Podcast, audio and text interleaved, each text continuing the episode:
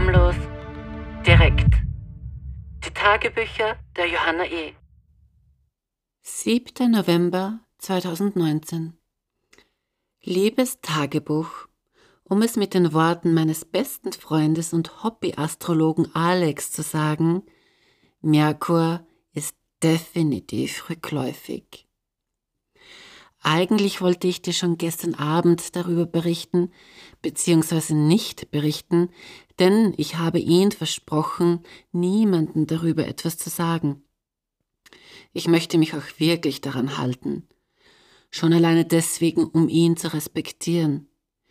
Es wird mir aber sehr schwer fallen, denn ich erzähle meinen Freunden und nun auch dir wirklich alles. Aber ich muss schweigen. Es war allerdings was Schönes und brachte zumindest für eine Stunde Frieden in mir. Und in ihm denke ich auch. Und ich habe aus diesem Anlass mein Profil auf Geromeo gelöscht. Ich nannte mich dort Curvy TS, weil ich mir meines Körpers so unsicher geworden bin. Ich bin so dick wie noch nie. Aber wenn ich mich auch sehr unwohl mit der Gewichtszunahme fühle, versuche ich trotzdem gut zu mir zu sein. Denn was alles in diesem Jahr passiert ist, da wundert es mich nicht, dass sich mein Körper einen Schutz zugelegt hat. Anfangs dachte ich auf Geromeo tolle Typen für Sex zu finden, und nach einem tollen Start mit einem tollen jungen Mann, als ich in Hamburg war, ging es eigentlich nach hinten los. Die Männer waren durchwegs nett und attraktiv, aber niemand von ihnen schaffte es auch nur ansatzweise mein Herz zu berühren, gar mein Interesse zu wecken. Sie ließen mich kalt. Und mir wurde immer klarer, dass ich alle nicht riechen kann. Ich wollte niemanden riechen. Ich will nicht deren Schwänze riechen oder deren Geruch vom Schweiß bei den Hoden. Es ekelte mir so oft. Nicht, weil sie so unsauber waren, sondern weil es mir zu intim war. Aber jetzt bin ich befreit davon und freue mich über die gestrige Begegnung am Nachmittag, von der ich dir nicht berichten darf. Aber ich war sehr glücklich währenddessen. Und die Katzen, besonders Lema auch. Sie wurde gestern Abend aber nochmals sehr glücklich gemacht, da ihr erster Katzenpapa das Original sozusagen zu uns zu Besuch kam. Amir, der Afghane, mit dem ich vier Jahre zusammen war. Ich hatte ihn schon so lange nicht mehr gesehen, auch aus dem Grund, weil ich mit Sadi zusammen war und zwischen mir und Amir nach wie vor so eine sexuelle Anziehungskraft besteht, gegen die ich schwer etwas tun kann. Da hilft gar nichts, selbst wenn mir vor einem Monat schon die zweite Energetikerin sagte, dass meine Ekzeme an beiden Ellbeugen von Amir sind. Diese habe ich nämlich seit ich im Sommer 2015 beschloss, mich von ihm zu trennen. Und damals nahtlos zu Hassan, einem syrischen Flüchtling, wechselte. Amir war immer schon eifersüchtig. Auf eine ganz gewisse Art und Weise besonders auf meine besten Freunde, besonders die männlichen, die aber alle schwul sind. Wenn ich mit ihnen Zeit verbrachte, machte er immer Dramen und setzte mich furchtbar unter Druck und warf mir vor, dass ich mit ihnen ficken würde. Dass meine Freunde eher mit ihm Sex haben würden, als wie mit mir, aus Gründen der sexuellen Orientierung, das war für ihn nur eine Ausrede, beinahe eine Bestätigung seiner Eifersucht. Erst als mir eine Energetikerin erklärte, dass er nicht Angst habe, dass ich fremdgehen würde, sondern er lediglich eifersüchtig darauf war, dass ich mein Herz offen für meine Freunde habe, wurde mir seine Verhaltensweise klar. Ich hätte davor nie daran gedacht, dass jemand eifersüchtig darauf sein könnte, wenn Mensch sein Herz für seine nahestehenden Freunde öffnet und Freude in einer Freundschaft teilt aber auf einmal verstand ich es. Es war ganz logisch. Und ich konnte danach viel besser damit umgehen. Davor schimpfte ich ihn immer und schrie ihn an, dass wenn er nicht versteht, warum wir hier keinen Krieg haben, eben weil wir Andersartigkeit tolerieren und sogar wertschätzen, dann solle er wieder zurück nach Afghanistan, wo alles schwarz-weiß ist, in Gut und Böse eingeteilt wird. Ich bin diesbezüglich sehr streng. Vor allem fand ich es damals so abstrus, da Amir die Thematik doch verstehen müsse, da er selbst mit einer Transfrau zusammen ist und diese aus seinem Herzen heraus liebt, auf welches er wohl ein alleiniges Recht haben wollte. Er wollte mein Herz für sich und umgekehrt. Das war für ihn Liebe. Aber so bin ich nicht, und deswegen ging ich. Ich ging auch, weil er nach vier gemeinsamen Jahren unsere Beziehung nicht auf eine neue Ebene heben wollte, nämlich die einer Verlobung oder Heirat, eines Commitments. Das wäre für mich wichtig gewesen. Denn man kommt eben nach zwei bis vier Jahren an einen Punkt in einer Beziehung, an dem man sich entscheiden muss, wohin der weitere Weg führen soll. Bei Sadi und mir war dieser Weg ja schon von Anfang an zu scheitern verurteilt, da ich von Anfang an wusste, dass er mich nie heiraten wird. Er ist Pashtun, eine sehr strenge traditionelle Volksgruppe, die nur unter sich bleibt. Seine Familie nahm mich bei den Besuchen mit großer Freundlichkeit auf. Ich war sofort ein Teil von ihnen bei jedem meiner drei Besuche im Iran. Sadi stand auch zu mir, trotz des großen Altersunterschied, was in dieser Kultur extrem schockierend sein muss. Fast 14 Jahre sind viel zu viel. Also wenn die Frau 14 Jahre mehr drauf hat, bei einem Mann wäre es, denke ich, kein Thema. Dass ich trans bin, wussten sie ja nicht einmal. Sie hätten sich es wohl auch nie vorstellen können. Dennoch verliebten sich Sadi und ich ineinander trotz dieser großen Diskrepanzen. Seine ruhige, gutmütige Art eroberte mich schnell. Ich schweife viel zu weit davon ab, was ich dir eigentlich berichten will. Vielleicht erzähle ich dir das Anfang und das Ende von Sadi und mir später, wenn ich es dir eh nicht schon längst erzählt habe. Ich vergesse ja alles, was ich erzähle. Aber jetzt will ich dir vom Ende von Amir berichten,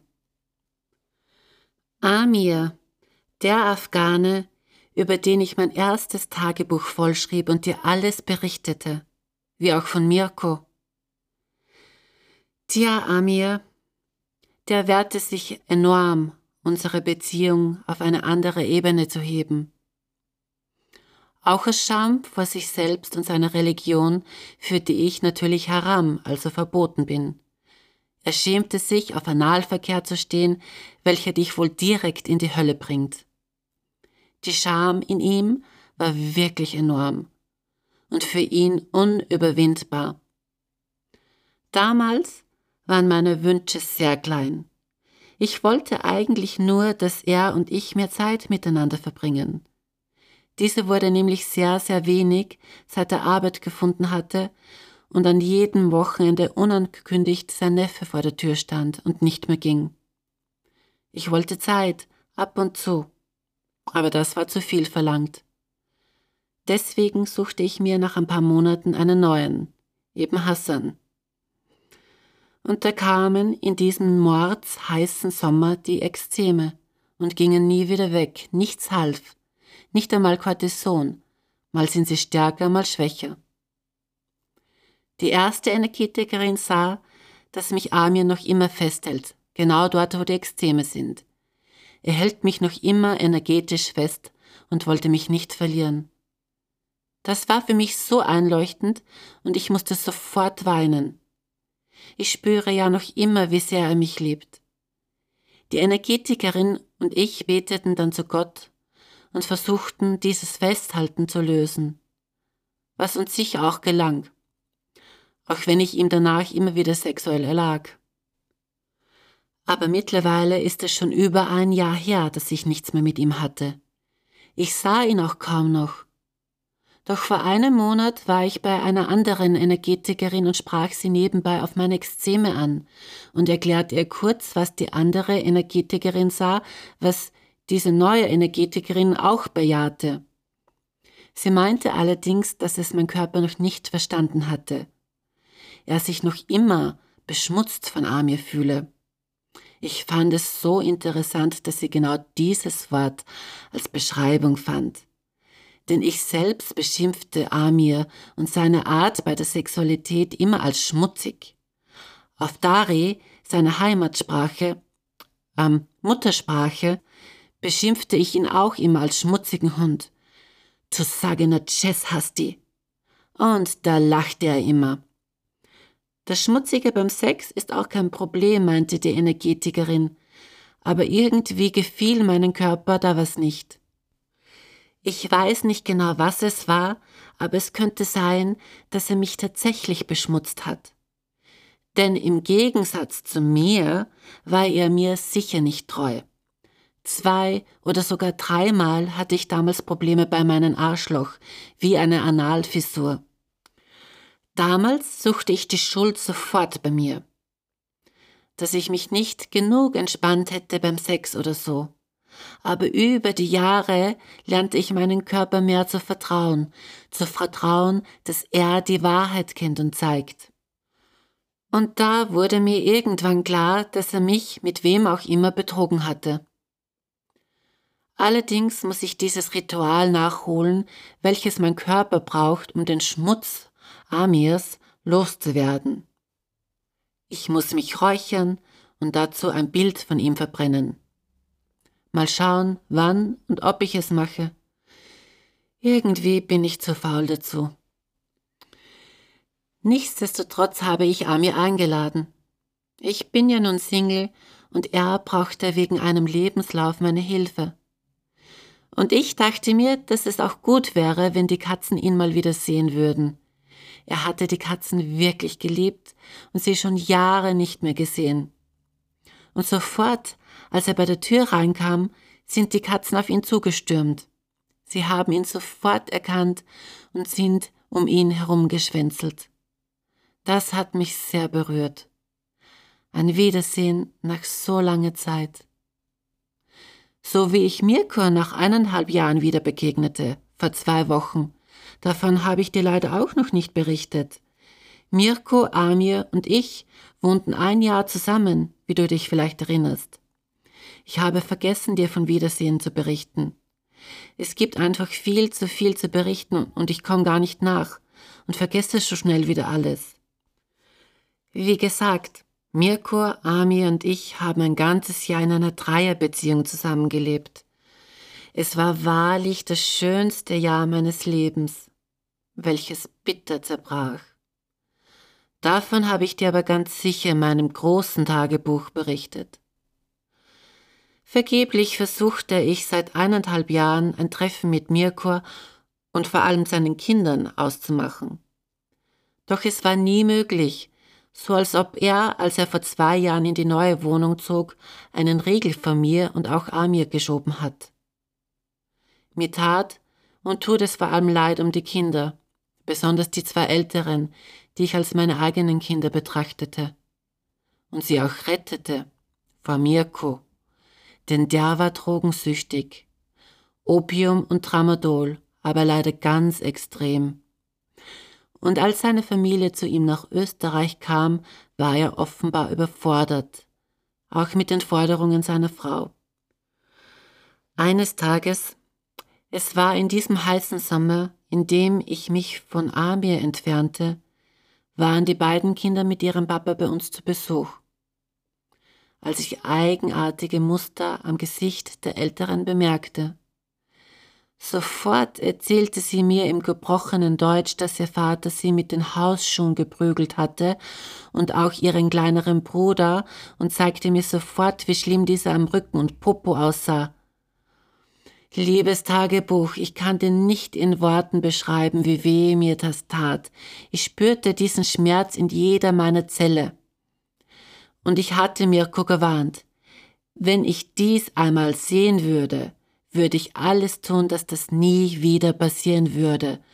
Wut entbrannt lief ich zu Amir und Mirko ins andere Zimmer und schlug Mirko mit all meiner Kraft ins Gesicht.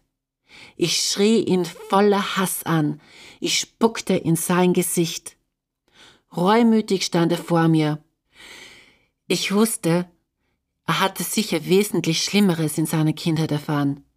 Aber er war der Erwachsene und die Kinder waren auf ihn angewiesen. Es zerriss mir das Herz, wie sein Sohn versuchte ihn zu trösten. Mirko weinte. Vielleicht tat er auch nur so, das weiß man bei ihm nie so genau. Aber das kleine Kind, sein Sohn, umklammerte seine Hüften und sagte, dass er ihn liebe. Wir gingen danach schwimmen, und in der Badehose und mit der Sonne sah ich das ganze Ausmaß am Körper der beiden Unschuldigen, die trotz der blauen Flecken munter im Wasser lachten und sich über das Leben erfreuten. Gleich am nächsten Tag schaltete ich das Jugendamt ein, welches sich um den Fall annahm. Soweit ich weiß, mussten die Kinder anfangs wöchentlich zu einer Untersuchung und später bekam die Familie einen Sozialarbeiter. Mirko machte auch eine Entziehungskur. Und als ich ihn vor zwei Wochen mehr oder weniger zufällig am Keplerplatz sah, freute ich mich so sehr. Ich sah ihn an, das Gesicht und den Körper, die ich so gut kenne, und glaubte, dass ich mich in einem Film befand. So surreal war es, ihn so unverhofft wiederzusehen. Ich umarmte ihn ganz lange. So wie ich ist er auch dicker geworden und auch älter. Und dennoch war diese Vertrautheit sofort wieder da. So wie die Katzen sofort wieder vertraut mit Amir waren. Und so wie auch die sexuelle Anziehungskraft sofort wieder zwischen mir und Amir präsent war und ich im Konflikt mit meinem Körper, der sich ja noch immer beschmutzt von Amir fühlte. Ich konnte mich wie immer aber nicht wehren und ließ es geschehen. Es war auch gut. Sein Körper gefällt mir. Er ist massig. Ganz anders als Sadi. Amir ist voller Muskeln und obwohl er kleiner als ich ist, ist er so breit. Das macht mich unheimlich an und eben auch seine schmutzige Art und Weise. Er zeigt mir einfach, wie scharf er auf mich ist. Klar, dass mich das anmacht. Danach beschloss Amir sogar bei mir zu schlafen, was mir gar nicht recht war, ehrlich gesagt. Aber es war einleuchtend, da er heute gleich in meiner Nähe arbeiten muss. Also ließ ich ihn gewähren ich wollte ihn auch nicht mit meiner fehlenden Gastfreundlichkeit zurückweisen, denn da ist es sehr sensibel. Wir hatten auch eine ruhige Nacht. Für mich war es ein Blick in die Vergangenheit.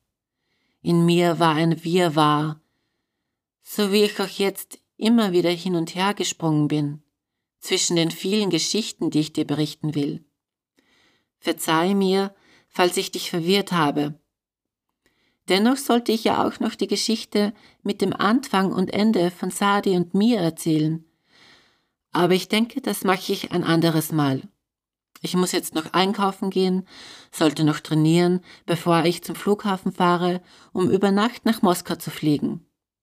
Sorry, aber ich muss jetzt wirklich aufbrechen.